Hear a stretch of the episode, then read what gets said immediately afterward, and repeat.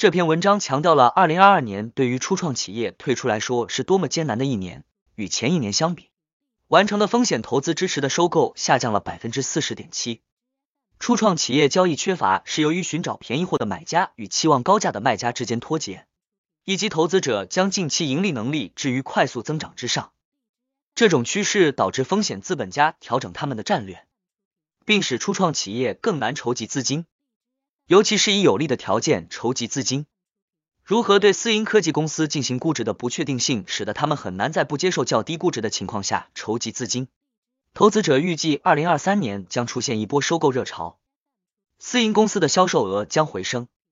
但许多初创公司最终可能会以低于此前预期的价格出售，或者可能因难以筹集资金而需要被收购。